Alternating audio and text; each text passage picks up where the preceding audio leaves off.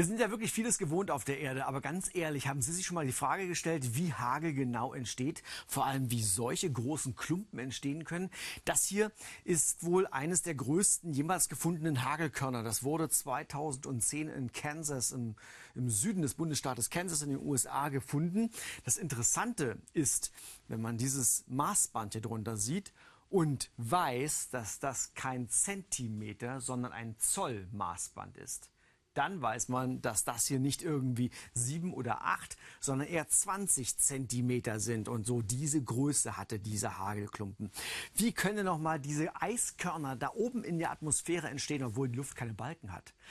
Doch sie hat Balken und diese Balken, das ist der enorm starke Wind, der in solchen Gewitterwolken herrscht. Starke Aufwinde, die hier nach oben schießen, dafür sorgen, dass es innerhalb einer solchen Wolke zum einen große Turbulenzen gibt, zum anderen werden Ladungsträger getrennt, es gibt Blitze, manchmal nicht so schön wie hier auf diesem Foto. Aber wir müssen uns im Grunde genommen diese Wolke von innen anschauen, um die Frage zu klären, warum sich Hagel dort bilden kann. Wir haben also in solcher Gewitterwolke Auf- und Abwinde. Und dadurch gibt es natürlich auch unterschiedliche Temperaturzonen.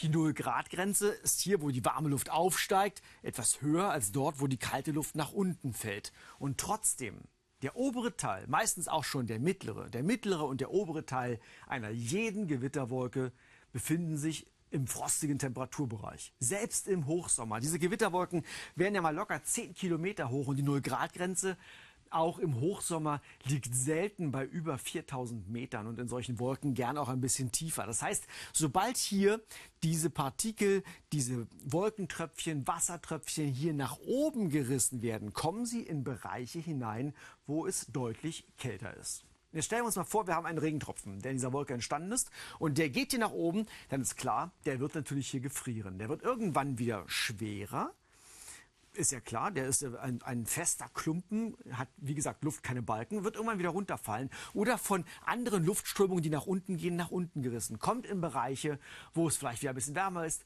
wird ein bisschen wieder aufschmelzen, aber nicht allzu lange, sonst würde er vielleicht als Regentropfen bei uns unten ankommen und wird, wenn er Glück hat, wieder nach oben gerissen mit der nächsten Aufwärtsbewegung.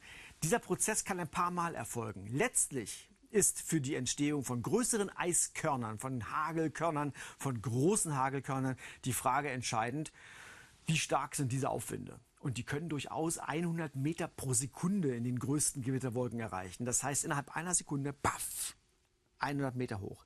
Das heißt, innerhalb von zweieinhalb Sekunden werden sie auf der Aussichtsplattform des Berliner Fernsehturms. Der Fahrstuhl in Wirklichkeit braucht dort 60 Sekunden. Aber hier in so einer Gewitterwolke wären es nur zweieinhalb Sekunden. Solche gigantischen Stürme und zwar vertikalen Stürme herrschen in solcher Gewitterwolke. Nur deshalb ist es möglich, dass auch solche Eisklumpen in diesem Luftstrom in der Schwebe gehalten werden können, bis sie zu schwer werden und plaff nach unten knallen.